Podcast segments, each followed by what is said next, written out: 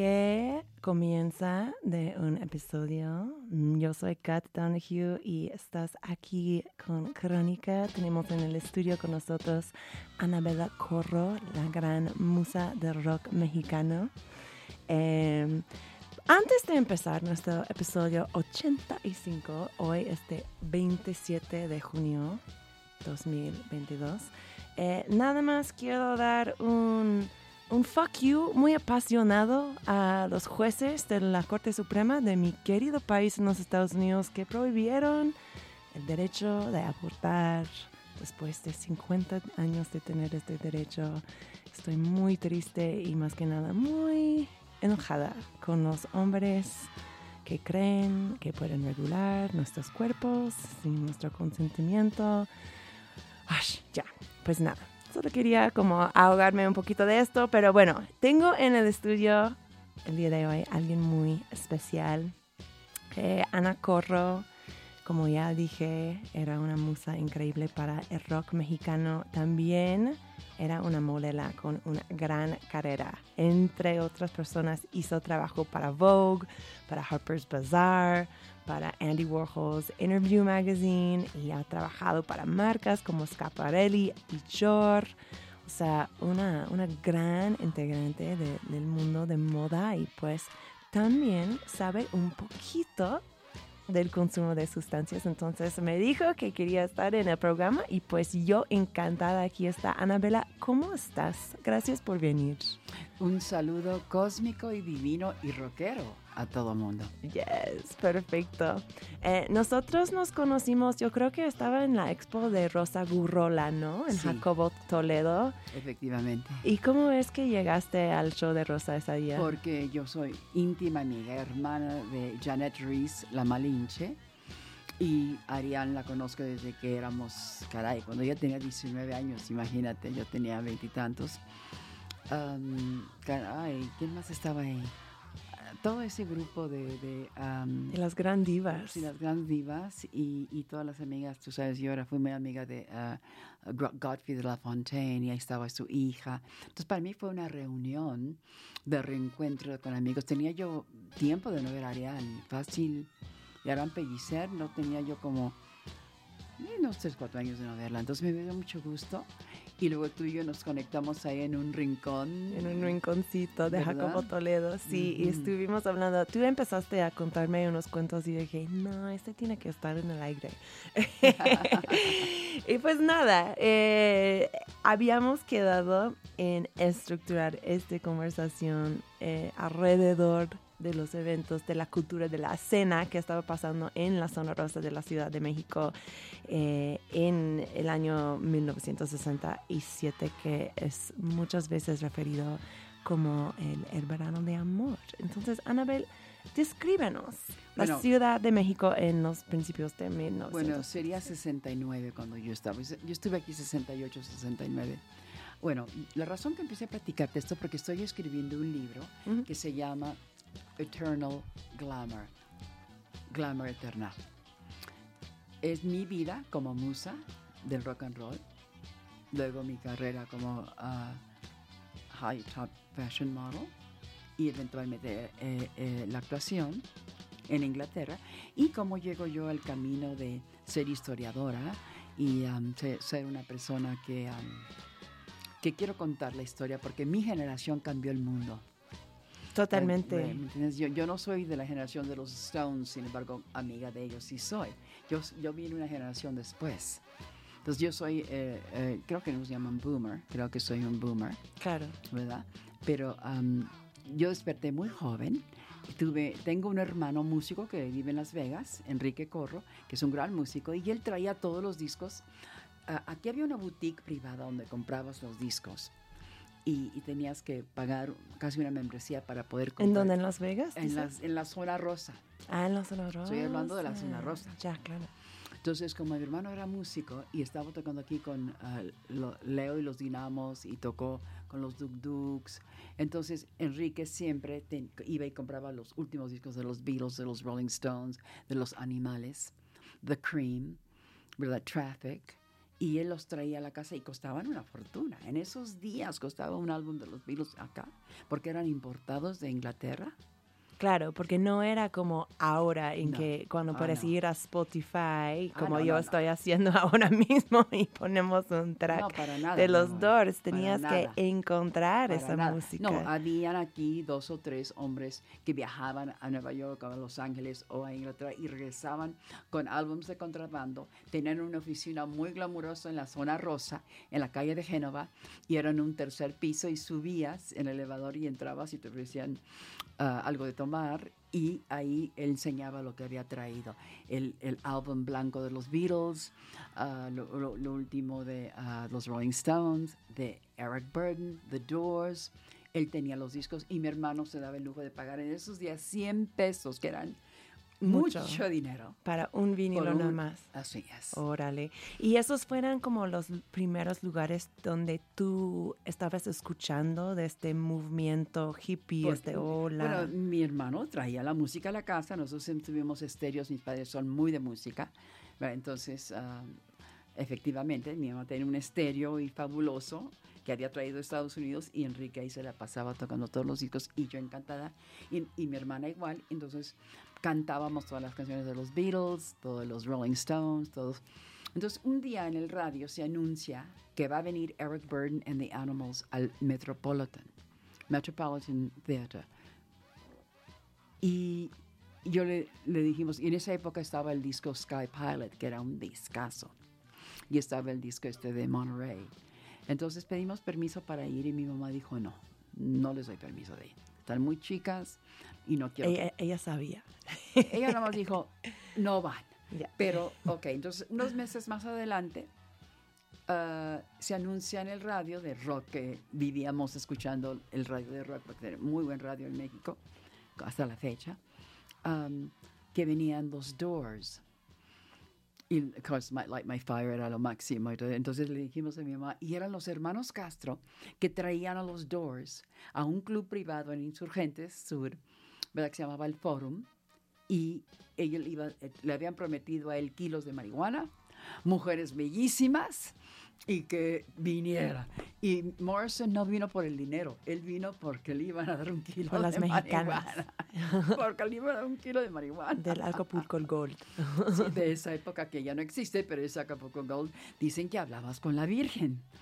Entonces, ah, mi mamá le dijo, mamá, mi mamá conocía esos discos y se le hacía guapo el, el- el cantante, el Jim Morrison. Entonces, mamá, ¿nos das permiso de ir a ver los Doors?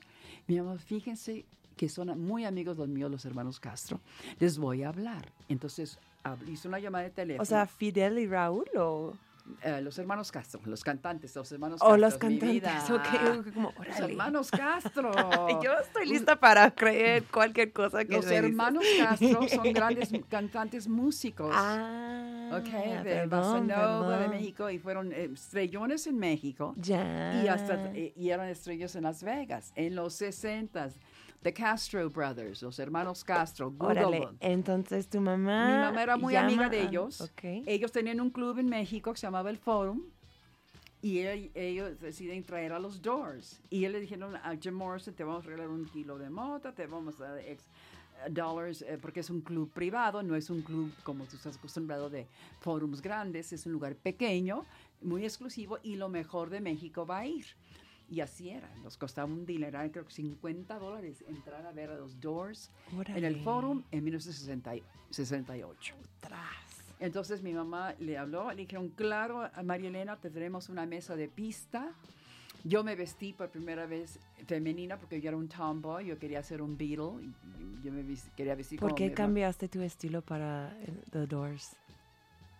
Porque era, era un, un cabaret de, de noche de lujo. Ya. Y mi mamá siempre vestía, mi mamá era de, de Rolled Out the Red Carpet, mi mamá era de que, mi mamá fue la famosa Bikina y era una mujer muy glamurosa de sociedad y conocía a todo el mundo, entonces llegábamos muy arreglados, primera, ah, primera fila, primera mesa y llegó, eh, se- eh, eh, uh, I can say this so better in English, I'm so sorry, my, Bueno. my Spanish is not very good today.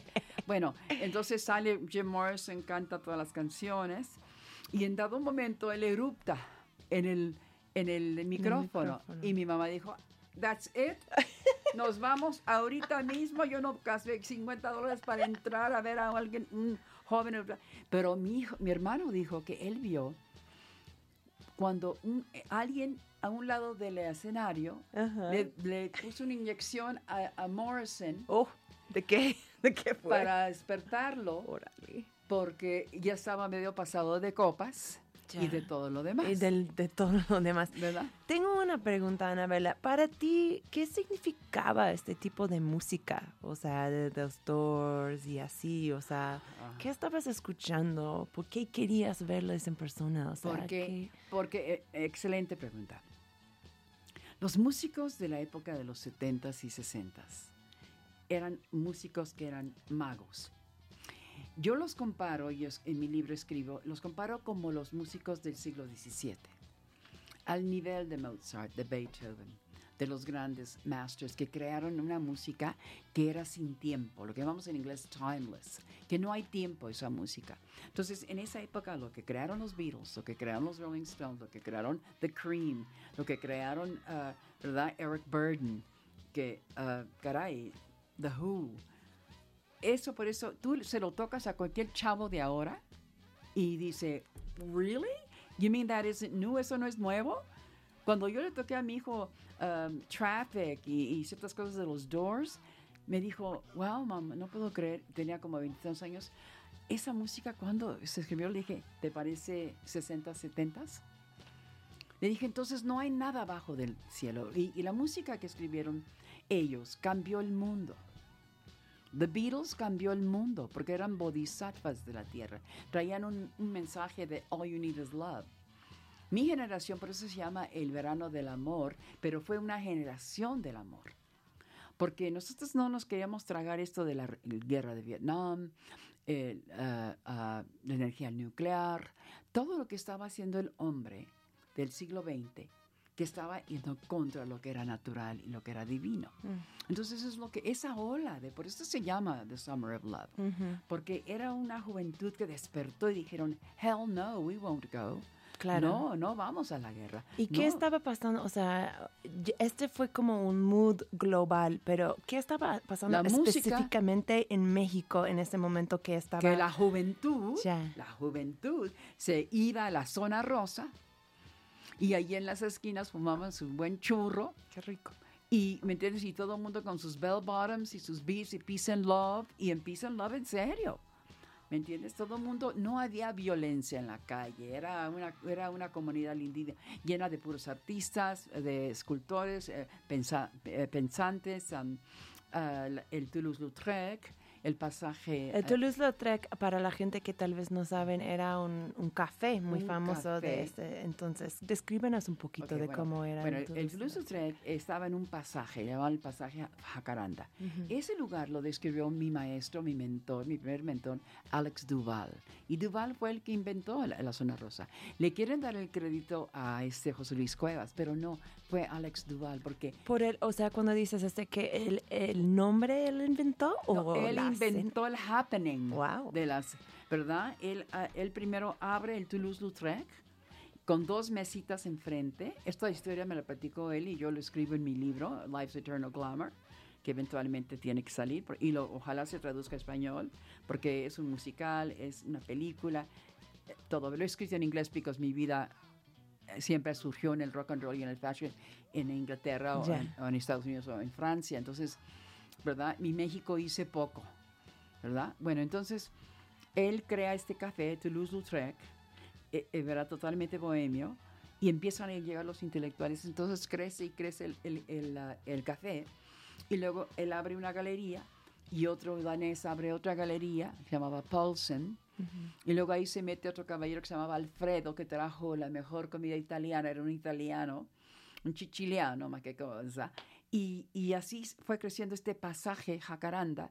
Y entonces todos los... Eso fue todo- todo en la misma cuadra, entonces. todo en sí, en una- un pasaje, ahí está todavía enterrado, pero ahí está el pasaje, ¿no? Entonces llegabas y estaban ahí todo el mundo, eh, los hippies preciosos, Peace and Love, um, Dolores del Río llegaba el pasaje, ¿verdad? María Félix ahí andaba, ¿verdad? Todos los grandes, todos los grandes. Luego había otro café a unas calles más adelante que se llamaba El Perro Andaluz.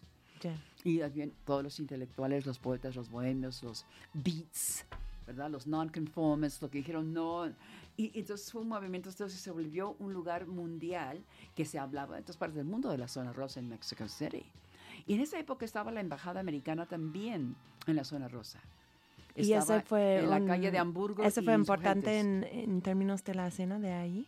¿Había eventos allí o qué? qué No, no, no, estoy diciendo que había la embajada americana estaba en Hamburgo y Insurgentes y llegó este Jackie Kennedy y el presidente Kennedy llegaron a, a quedarse en esa embajada. Ah, wow. Y mi maestro Duval, el que inventó eh, el Toulouse-Lautrec y que era un gran pintor, retratista, le hizo un retrato a Jacqueline Kennedy y fue y se lo presentó en el año de 62 antes de que nuestro Kennedy. Entonces, muchas cosas pasando. Pues creo que vamos a tomar un breve break musical para escuchar más de este playlist increíble que has elegido. Eh, empezábamos con Come Together por The Beatles, que yo acabo de enterarme, dura precisamente 4 minutos y 20 segundos. Eh, ¿Por qué lo elegiste para tocar? Porque estaba to- eh, eso estaba pasando en 69 es cuando salió esa música. Y entonces yo estaba aquí y, ¿verdad? Los Beatles, hasta la fecha, son dos horas de los Beatles en el radio. Ya. Y yo soy una, una persona que soy de cultura de radio. Ujú. Yo siempre le digo a mi hijo y a la gente joven, escuchen el radio y manténganlo vivo. En San Miguel tenemos el radio de, la- la Tú Universidad ahora vives en San Miguel de Allende. Sí, yo vivo en San Miguel hace muchísimos años, ah, porque es internacional y creativo y muy, muy, muy lleno de artistas y de música. Pero ah, hay el, radio de la Universidad de Guanajuato y te tocan un array desde ah, James Brown hasta ópera, todo, en una- así como en París, que hay un- una estación que se llama FIP. Y hacían lo mismo, te ponían Beethoven, luego te ponían The Doors, luego te ponían jazz, luego pronto ponían algo brasileño. Y yo pienso que es muy importante mantener el radio vivo. ¿Por qué pedí um, Come Together? Porque cambió el mundo, Come Together. Hay que reunirnos, Come Together. Es representativo del verano de amor, entonces. Así es. Perfecto. Y la próxima rola que vamos a poner de tu playlist es Monterrey por Eric Burden and the Animals. Yo sé que esta canción pues tiene una significancia muy personal para ti. Claro, porque Eric Byrne fue mi primer marido. Yo fui, estuve, ah, viví con Eric tr- tres años.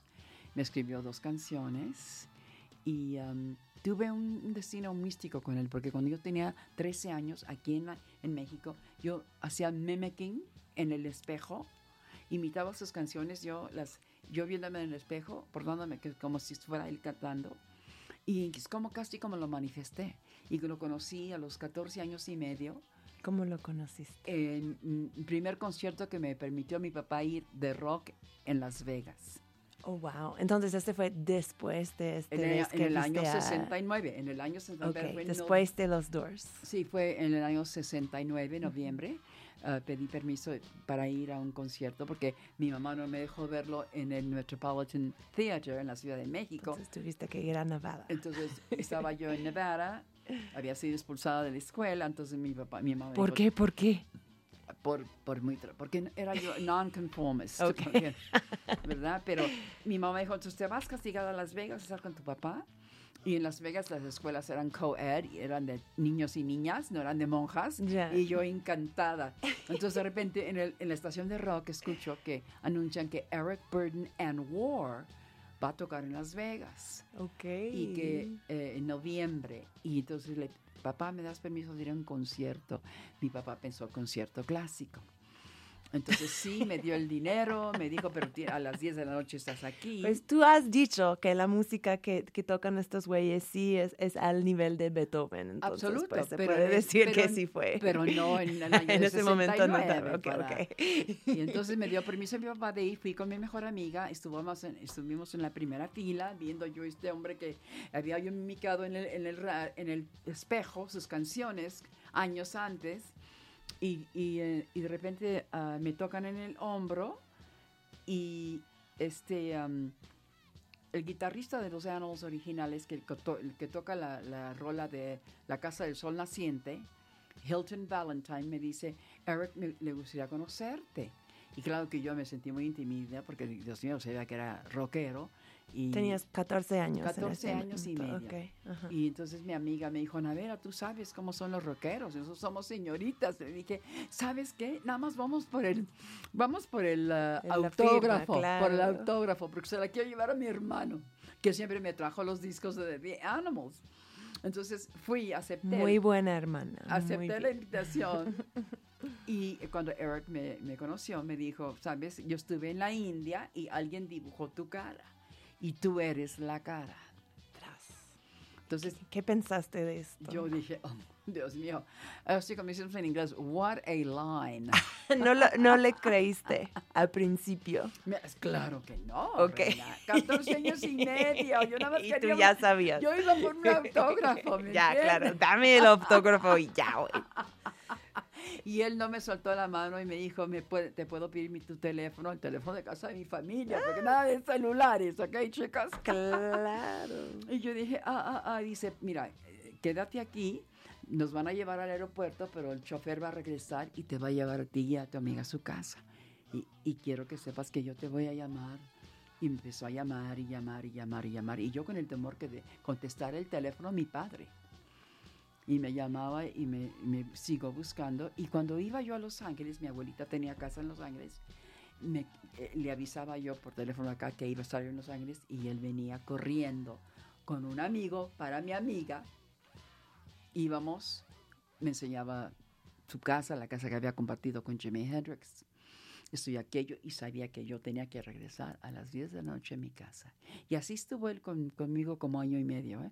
Courting me, se dice en inglés, haciéndome la corte Ya. y sabiendo que yo era señorita, que era de buena familia y que no era una chava que iba, iba él a agarrar así nada más. Ya. Acostumbrado era a agarrar lo que quisiera. Un caballero. Él era un sex symbol en su época. ¿eh? En esa época era un gran sex symbol. Entonces, ah, Ponen a buscar en Google Image Eric Burden ahora, mis amigos. Eric Burden and the Animals. Claro, claro, ¿verdad? búscale para que tienes visual. Ahí- y luego buscas a Anabela Corro, si no has visto nuestro volante el día de hoy, para ver este cara que inspiró este gran amor. Eh, pues, Esta es la canción de Eric Burden and the Animals. Perfecto. Vamos a escucharlo, ¿no? Ok, y luego regresamos con más crónica.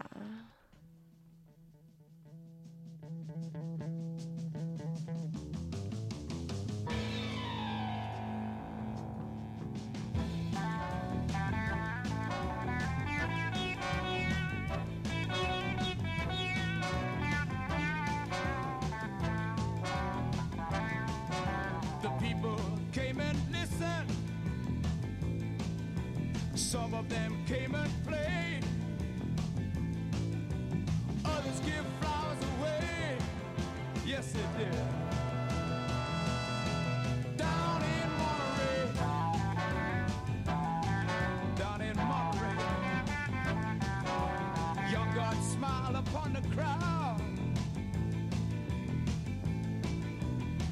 music being born of love. Children dance night and day.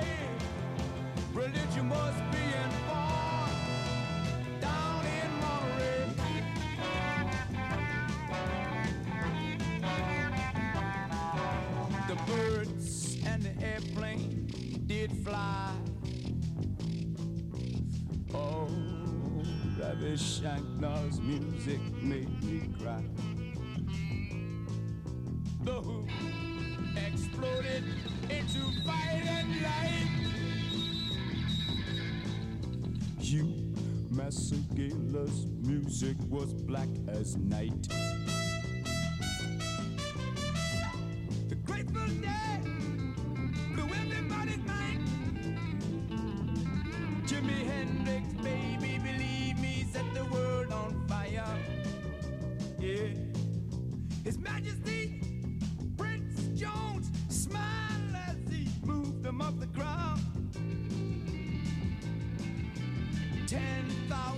Electric guitars were grooving real loud. Yeah. You wanna find the truth in life? Don't pass music by. And you know I would not lie. No, I would not lie. No, I would not lie.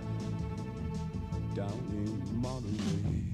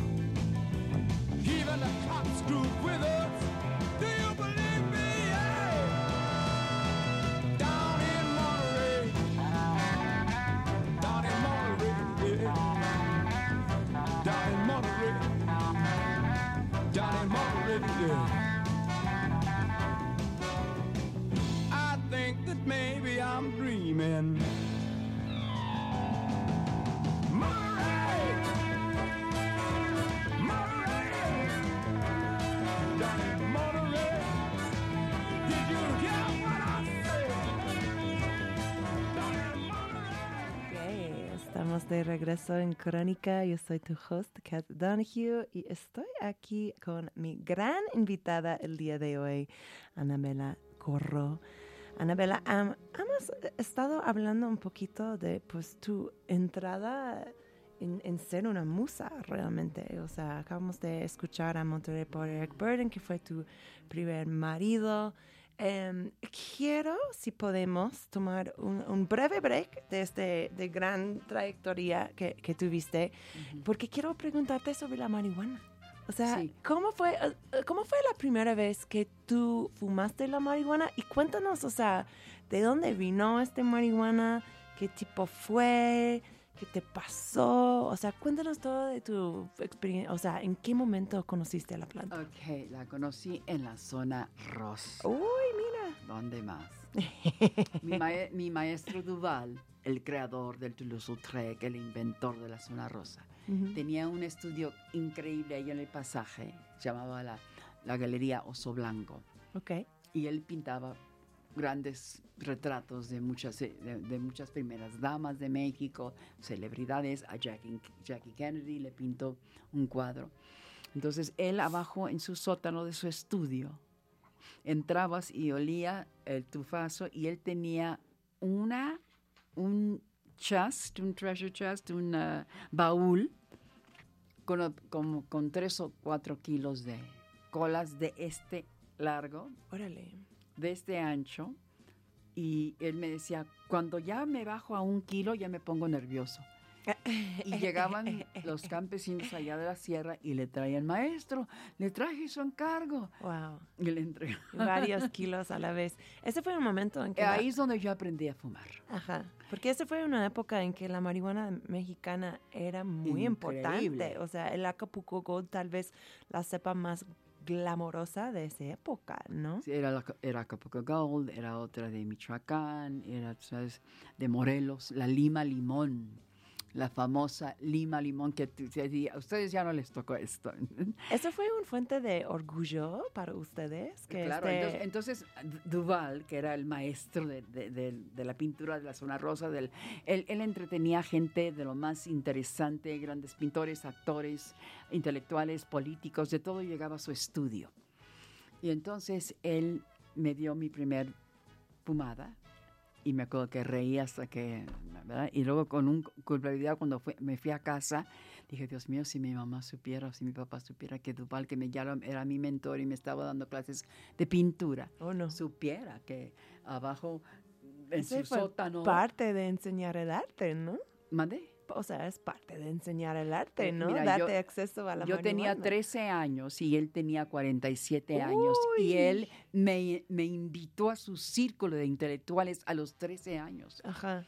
Y Y, el- pensándolo ahora, ¿cómo te sientes sobre esto? Porque, o sea, a nuestros como orejas morenas tal vez es como un poquito risque, ¿no? Pensar en una, una niña de, de, de, de 13 años como entrando en esa escena de bohemias y así, pero para ti, ¿cómo lo viviste? Yo lo viví increíble. Yo, yo sabía que ahí es donde cabía. Yo ahí había encontrado yo mi tribu. Ya. ¿Me entiendes? Lo primero que me dijo él, eres increíble, que un día no te vas a reconocer, porque yo era un tomboy y verdad que yo, yo me no me creía bonita. Eh, y él fue el primero que dijo, no, es que eres, el día que me conoció en el Toulouse-Lautrec, yo estaba en una, en una mesa con mi perro, con mi little, Lyndon B. Johnson se llamaba mi perro, era un maltés. Entonces yo ya era irreverente en esa edad, a los 13 años, ¿ves? vestida yo como un Beatle y de repente vi a un señor guapísimo, tipo, um, tipo uh, Steve McQueen, en la otra mesa, porque él era rubio, europeo, nacido en, en Egipto, pero creado en México. Y, um, y lo vi con un perro precioso en sus brazos. Y yo traía a mi perrito y de repente empezamos a hablar de los perros. Y me dijo, ¿pero cómo se llama tu perro? Le dije, Lyndon B. Johnson. Y eso le encantó, que mi perro se llamaba como el presidente de Estados Unidos. Claro. Entonces, de repente se vino a mi mesa, empezamos a platicar y me, me dijo, le dije, yo le pregunté, ¿y, ¿y tú a qué te dedicas? Me dijo, yo soy artista. Dije, ah, qué bien, dijo. Le dije, ¿y tú dónde es tu arte? Dice, bueno, ¿ves esa galería? Esa es mi arte, esa es mi galería. Y yo todavía muy sabia le dije, cuando vi los cuadros, dije, ay, ¿cree que algún día podía pintarme a mí? Y me dijo, claro que sí, ahorita mismo. Oh, wow. Se levantó, se metió a su galería, le pasó el perro a uno de sus ayudantes, le dijo, dame un papel con, con carbón, salió y ahí, enfrente de todo el café Toulouse-Lautrec, el día que yo lo conocí, me hizo el- un cuadro que hasta la fecha lo tengo. Qué bonito. Qué y me firmó ahí, Cheer Up, Annabelle. ¿Estabas triste? Él vio tristeza, porque sí, yo no veía, eh, me acababan de expulsar de, la- de la- de la, de la escuela de las monjas del Renacimiento, una escuela muy pipiris nice. Entonces, mi hermana estaba como que en poquito entrando a show business, mi hermano era un gran músico, y yo no sabía dónde cabía yo. Ah, Entonces, cuando mi mamá me dijo, como te expulsaron de la escuela y la, la, la, la, te vas a Las Vegas, yo dije, "Oh, voy a poder ir a conciertos de rock, voy a conocer niños en la escuela, mi papá siempre está ocupado, entonces voy a tener tiempo libre, la casa toda para mí. Yo no lo vi como castigo, yo lo vi como liberación. ¿Y no estabas triste de, de salir de esta escena que suena muy dinámica No, de pues que no, estaba es pasando en la Ciudad de México? Pero primero estuve ahí casi un año. Ah, ya. Y mi, mi mamá me mandó en 69, fines de 69. Ok. creo que me mandó, sí, me mandó en septiembre y la escuela entraba en septiembre en Estados Unidos. Entonces yo entré a la escuela y a los dos meses conocí a Eric Burden. Ah, ok. Entonces era como a leap of faith, era como un destino, ¿ves? Que tenía yo que ser expulsada de la escuela y mi mamá dijo, no veo dónde cabes, no, no estás estudiando, no estás haciendo nada, estás yendo al café diario a tomar café con el maestro Duval, tomando clases de arte, pero eso no es suficiente. No era, obvio no era. No, claro. Y, Entonces y te ni vas sabía que estabas poniéndote marihuanera. Ah, bueno, a fin de cuentas, lo que yo descubrí años des- un año después, voy al closet de mi mamá, Oh my gosh. y, ah, porque me encargó a recoger algo en su closet, y de repente veo una bolsa Oh. con colas. de- Acapulco Golden.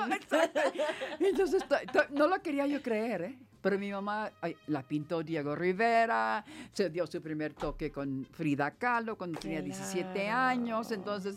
Uno de los pachecos más famosos de la historia del país. mm, Y ella, o sea, ¿hablaste con ella sobre No, en ese momento no, ella no permitía esto, había un gran respeto y una cuidadito, pero yo dije, ajá, ok. ¿En algún momento llegaste a hablar? Ya con más ella adelante fumé toda la vida con mi mamacita cuando ya fuimos adultos. Ya. Entonces ah, me voy a Las Vegas, mm, mm, veo en el en Rock Station, Eric Burden introduces war, la, la, la, la, la. Y le digo, papá, ¿me das permiso? Me dice, ok, tienes que llegar a las 10, voy, lo conozco.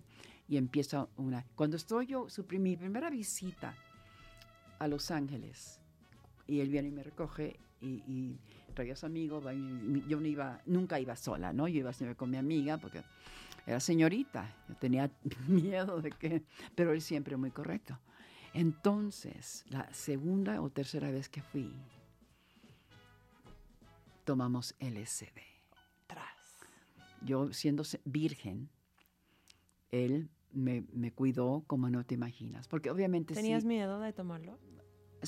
He said to me, "Do you want to try this? ¿Quieres probar esto? Era una gotita. Él las conseguía por Timothy Leary, el, el mejor ácido del mundo. Era Claro. un, era ah, palillo, una gotita del palillo que nada más tocara tu, tu lengua. Sí. Con eso viajabas 10 horas. Órale. sí. Entonces él me dijo, ¿quieres? Porque él vio que traía yo muchos prejuicios católicos Sí. de temor, que me voy a ir al infierno, la, la, la, la, la, no me siento como los otros niños. me- Una buena señorita. Absolutely, pero yo era una revolucionaria, era, soy acuariana, mi amor, los acuarios no, nunca cabemos en el cajón.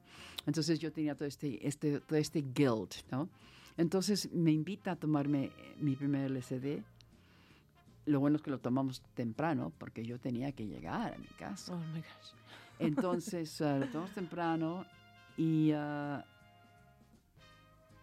me acuerdo que fue muy interesante. Ese día, él me, me- he held me in his arms, me dijo, no te preocupes, vas a estar bien. Tienes que liberar estos tabús. No existe ese infierno de que piensas. No. Entonces, en ese viaje del LSD, yo salí de mi caparazón, del temor. ¿Me entiendes? Me liberé. Y cuando tú tomas LSD así de esa edad, se abre la glándula pineal. Y cuando tú abres la glándula pineal, ya no la vuelves a cerrar nunca. No sé si sabías eso.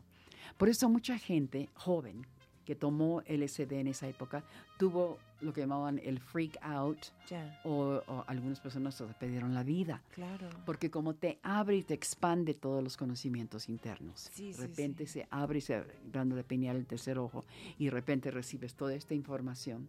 Entonces ya no puedes caer en ese mundo secular, esa tercera dimensión que todo mundo vive, que es el sistema, la política, el metro, el, el trabajo. Por eso muchos artistas eh, son artistas, ¿me Claro. No pueden vivir en el mundo secular, the 3D. O sea, viven en the 5D frequency. Ya. En ese momento, ¿el LSD había llegado a México? Muy poco. Muy Pe- poco. Era muy poco, era, era sabes, muy, muy ligero. Pero se escuchó de ello, ¿no? O sí, sea, no, no, la- están- sí, lo- sí llegó, claro que llegó, pero Ya. era muy, muy, círculos muy cerrados. El Batis tomaba ácido, digo, con, con- todos los amigos músicos estaban en el ácido, Ya. pero Y- tenía que ser importado. Y entonces como no era, no, sus- no era algo de, no era, no era algo serio de que eh, lo buscaran en una maleta, había gente que traía un poco de ácido. El, el Orange Sunshine es el que traían para acá, pero, ya. pero en Hollywood estaban dando Lo de Timothy Leary. Y para, darling. y para los que no saben, o sea, a lo mejor todos que escuchan ese programa saben quién es Timothy Leary, pero tal vez quieres darle un breve intro. Well, Timothy Leary inventó el LSD y fue un maestro de Harvard. Él se, se- él se um, retiró de Harvard, bueno, lo corrieron, lo corrieron de Harvard porque él experimentó con LSD y uh, Bernie Cornfield y, y le dio a, a Cary Grant y Sí. de repente lo compartió en gente muy exclusiva. Claro, él no inventó el LSD, Albert Hoffman, Ah, cierto, que Albert era Hoffman, sí, un, sí. química de, de Suecia, lo inventó, pero Timothy Leary fue muy eh, importante en popularizar. Bueno, sí, exactamente. Él, él abrió la puerta del LSD y, uh, y eh, el Hoffman que lo inventó era, era para uh, psychotic, era para gente psico, psicópata. Era una medicina, ¿verdad? Eh, con, terapeu- con terapia, es lo que, esa era el- eh, la misión del LSD. Pero él fue el que dijo el tune in, turn on and drop out, es lo que dijo. Sí, Timothy Albert Leary. Hoffman, ajá, Timothy Leary. entonces, Albert Hoffman es lo del, del día de la bicicleta. Se refiere, o sea, hay un día, ¿qué, qué fecha es? Es un día que se celebra todos los, los, los años eh, de LSD que conmemo- conmemora el primer viaje en bici, en, el primer viaje en el CD que pasó a, a Hoffman eh, él tomó este medicamento que él estaba desarrollando y luego se subió su bici y lo pegó cuando estaba en el bici. Entonces tenemos como este conmemoración cada año de este bike ride. Ah, el 16 de abril es. Em, anyways, pero sí, Timothy Leary eh, y su compañero de, de Harvard fueron muy, o sea, hicieron como unos estudios muy polémicos con el LCD y se popularizó y se manufacturó mucho. O sea, y estaban distribuyéndolo entre gente muy importante de la época, ¿no? Sí, era básicamente para la gente de rock and roll. Claro, ok, Eh, En perfecto. verdad era, era algo. Eric era un gran. ah, he used to call it his vitamin, le llamaba su vitamina. Su vitamina ya. Eric viajaba muy, muy seguido y con él me eché unos excelentes viajes, eh, ¿verdad? Pero ese primer viaje eh, se me pude liberar todos mis temores. Ah, pude ah, entender que traía yo entender la reencarnación, entender tantas cosas. Y me llevó esa noche cuando vio que estaba yo llorando y, y esto ya quiero con todos mis temores. Y me- él me, en English, darling, he said there and said to me, don't worry, you're going to be fine. Vas a, no sabes cómo vas a crecer después de esto. Esos temores o esa cultura que te dieron no existe, es, una, es un mito. Eh, y entonces me envuelve en un zarape americano, del indio americano, Navajo uh, blanket, me sube a su carro y me lleva al club de The Experience on Sunset Boulevard. Y ahí estaba Jimi Hendrix esa noche. Entonces yo me, vino y me puso en un, en un booth, en un lugar donde, un booth, donde se sienta la gente, ¿cómo se dice booth en español? Digamos Booth. un booth. Cuando llegas a un restaurante hay un lugar donde se sientan así varios en un espacio. Bueno, me vino y me sentó ahí y fue y habló con Hendrix. En tu primer viaje de mi primer viaje, ¿verdad? Y, y yo, claro, en ese momento ya no sabía no, qué hora, qué hora, si tengo que llegar a las 10 o no tengo que llegar a las 10. Terminé quedándome con él hasta la madrugada. Con Hendrix. No, Con, con Eric. Eric Burden viajando Claro. en mi primer viaje de ácido. Va, perfecto. Va, pues yo quiero escuchar qué efecto tenía ese ácido en, tu- en el resto de tu vida, pero primero creo que vamos a tocar otra canción de este gran playlist que tenemos. La próxima rola que íbamos a poner es Lady Jane por The Rolling Stones. Cuéntame un poquito de esta canción. Esa canción estaba muy de moda, eh, se tocaba mucho en la zona rosa. Perfecto. Exactamente de la época de la zona rosa, ¿sabes? La, la música de los Stones. Y esta canción estaba muy, muy de moda porque era como algo diferente que los Stones estaban proponiendo. Habían puesto, ¿sabes? Eh, Want to Spend the Night Together y todas las demás, Satisfaction, y, ¿verdad? Pero esto era como una, un poco de clase. Va, vamos a escucharlo y regresamos con más crónica en Radio Nopal.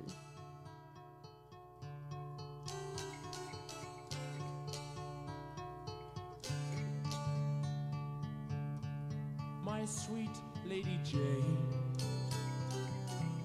When I see you again, your servant am I,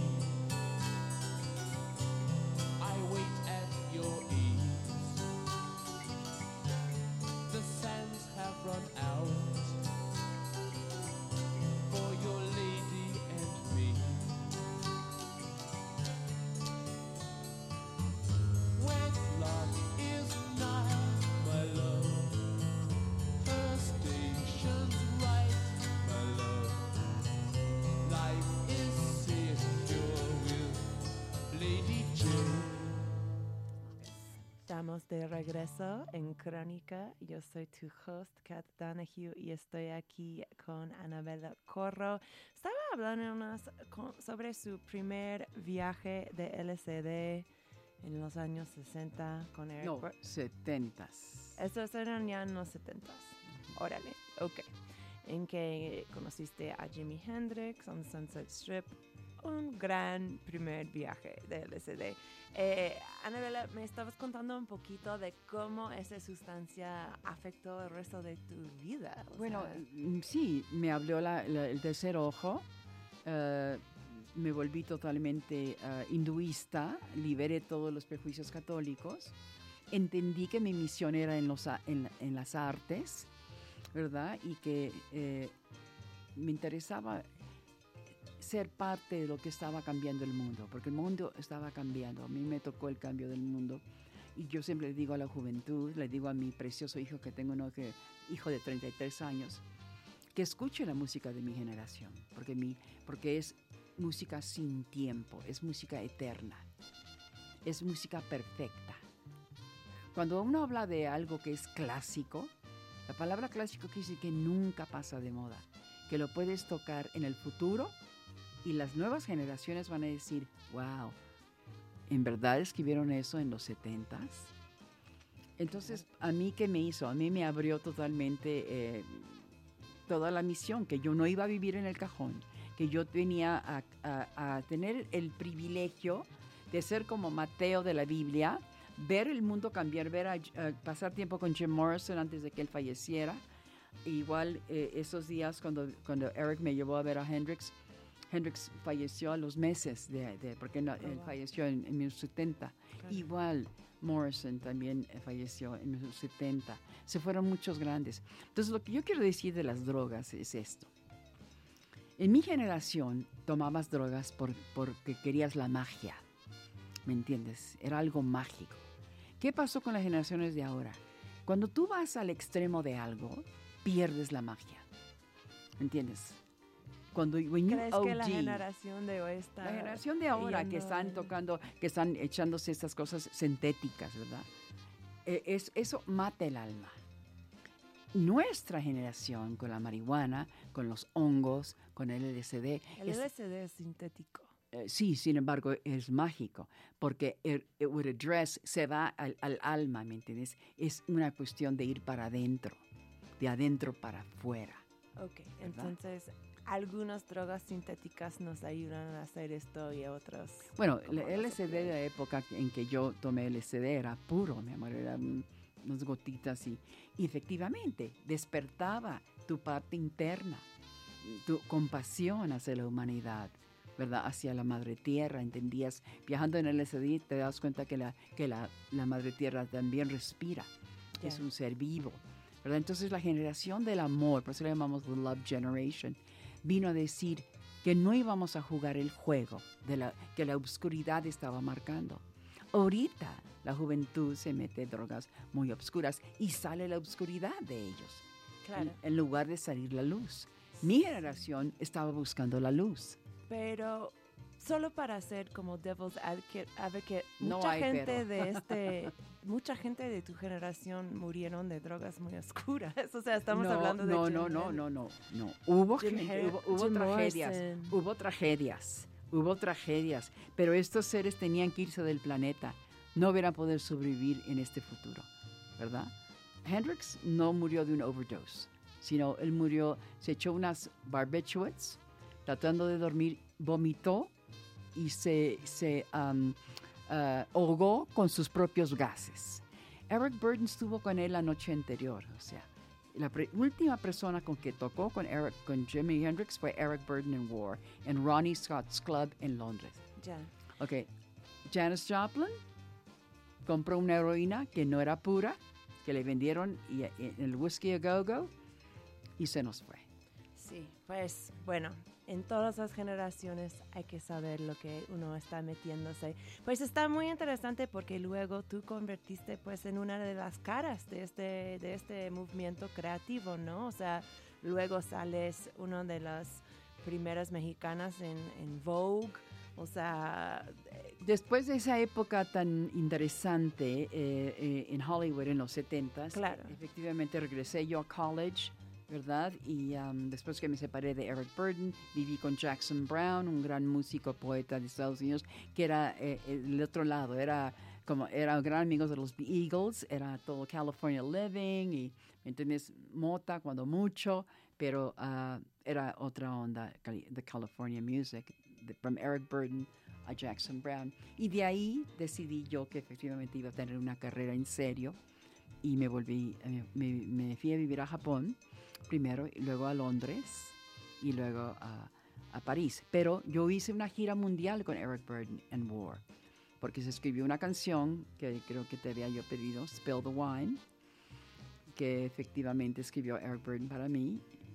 Y fuimos, hicimos una gira mundial en todo lo que fue Europa con esta canción. Y yo ahí, tú sabes, a un lado del escenario viendo cómo Eric Burden dominaba las masas. Me encanta. Pues, ¿sabes qué, Anabela? Me encantaría estar aquí hablando. Obviamente tienes muchos cuentos.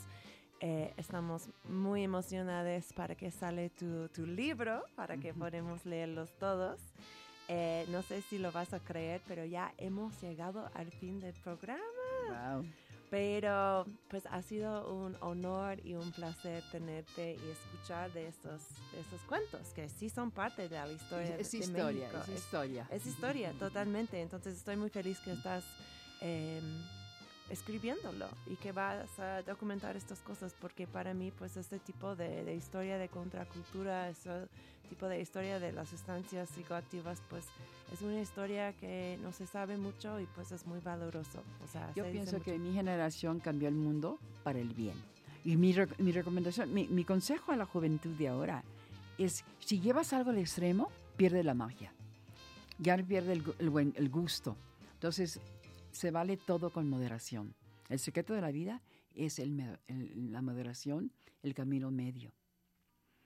Perfecto, perfecto. Pues a mí me parece que ese es un buen spot para concluir. Entonces, muchas gracias por venir, Anabela. A ti, a ti, ha sido un gusto, un placer. Avísanos cuando sale el libro. Muchas gracias, como siempre, a Radio Nopal por ser una sede para otra conversación drogadicta aquí en Crónica. Y nada, este es Spill the Wine por Eric Burden y Ward, escrito por mi gran invitada el día de hoy. Escrita para mí, sí, gracias. Anabela, normalmente cerramos ese programa con un miau. ¿Quieres miau conmigo? Absolutely. Va, entonces, uno, dos, tres, miau. tall grass. I lay there in the sun and felt it caressing my face as I fell asleep and dreamed. I dreamed I was in a Hollywood movie and that I was the star of the movie. This really blew my mind the fact that me, an overfed, long-haired, leaping gnome, should be the star of a Hollywood movie. Hmm. But there I was.